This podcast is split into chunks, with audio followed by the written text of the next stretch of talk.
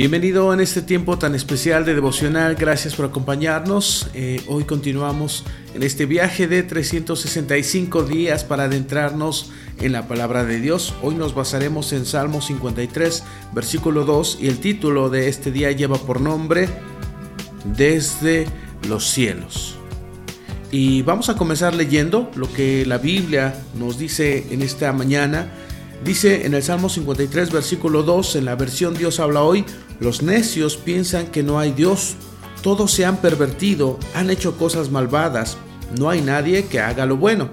En la nueva Biblia de los hispanos dice, Dios mira desde los cielos a toda la raza humana, observa para ver si hay alguien que realmente eh, piense sabiamente, si alguien busca de Dios. No sé si tú has estado sentado en algún aeropuerto o en alguna central de autobuses mientras esperas eh, a salir. Y puedes ubicarte, no sé, cerca de un escenario donde puedas mirar tu, donde puedas dirigir tu mirada hacia muchos lugares y tener excelente vista, ¿verdad? Ves pasar a la gente de aquí a allá. Y sin duda, ya yendo en el autobús o yendo en el avión, puedes ver muchos escenarios eh, bastante interesantes pero muchas veces nuestra mirada no se queda mucho tiempo ahí. ¿Cuán diferente sería si en mi viaje me acompaña algún amigo eh, que me pudiese mostrar con su mano hacia los montes, hacia, eh, hacia los lagos que se ven desde el avión y me dijera, mira, ¿puedes ver aquello?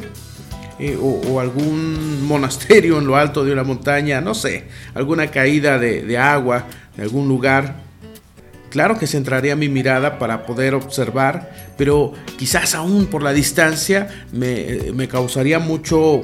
Sería algo muy... No sería algo sencillo porque tendría que mirar fijamente y la realidad es que muchos de nosotros ya con la edad como que la capacidad de observar a lo lejos se vuelve algo nula, ¿verdad?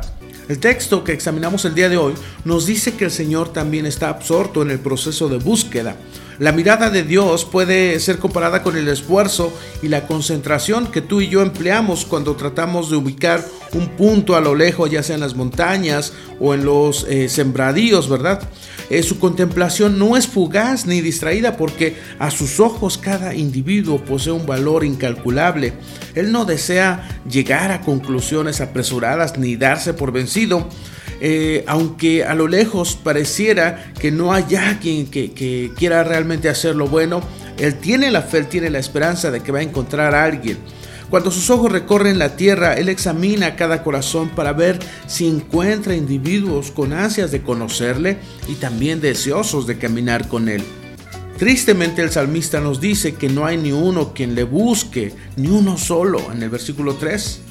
Es difícil no sentir tristeza que encierra esta conclusión, especialmente cuando recordamos que fuimos creados para vivir en comunión con Dios. A pesar de lo que dice el salmista, la convicción de que somos personas que, buscamos a Dios de una forma persistente, eh, aun cuando nos esforzamos, creo que a veces no siempre tenemos el éxito porque podemos distraernos en tantas cosas que dominan nuestra mente. ¿Por qué? Porque muchas veces puede haber mucho egoísmo arraigado en nuestro corazón debido a nuestra naturaleza humana que se rehúsa a aceptar que podemos eh, buscarle con todo el corazón y muchas veces nos convertimos en parte de un montón de personas que ponen más en primer lugar sus intereses que nuestro Señor, que es el creador de todo lo que nos rodea y que siempre ha estado pendiente de nosotros. Eh, necesitamos, necesitamos eh, entender que la vida espiritual no se sostiene por medio de, de mi esfuerzo, ¿verdad? Por encontrarlo a Él, sino por ese medio de esfuerzo de Dios por encontrarme en cada recorrido de su mirada por toda la tierra. Yo necesito profundizar, ¿verdad? Necesito ir de rodillas delante de Dios y buscar, llamarle, buscar eh, tener una comunión con Él para que pueda en ese momento detectar que estoy ahí buscándolo. Creo que muchos de nosotros Vivimos en un mundo bastante complicado y difícil, con escenarios bastante complicados también. Y ante tanta necesidad, ante tanta situación complicada, Creo que eh, Dios ha dado lo mejor por nosotros, para que busquemos de todo corazón tener esta relación y esta comunión con Él.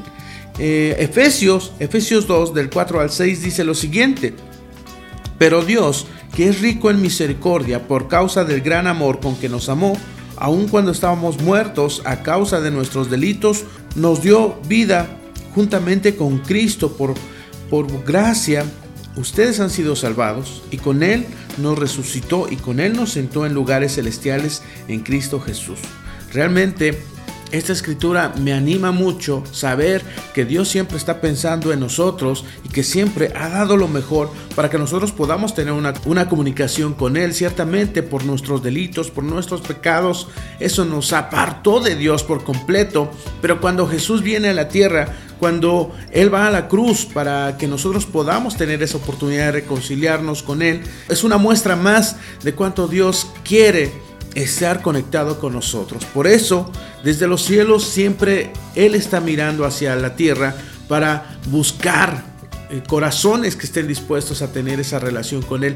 La pregunta sería, ¿qué tan dispuestos nosotros estamos a levantar la mano para que cuando la mirada de Dios pase sobre nosotros pueda ver, ahí hay uno que quiere encontrarse conmigo, ahí hay uno que quiere hacer mi voluntad, ahí hay uno que quiere unirse y caminar y seguir mis mandamientos.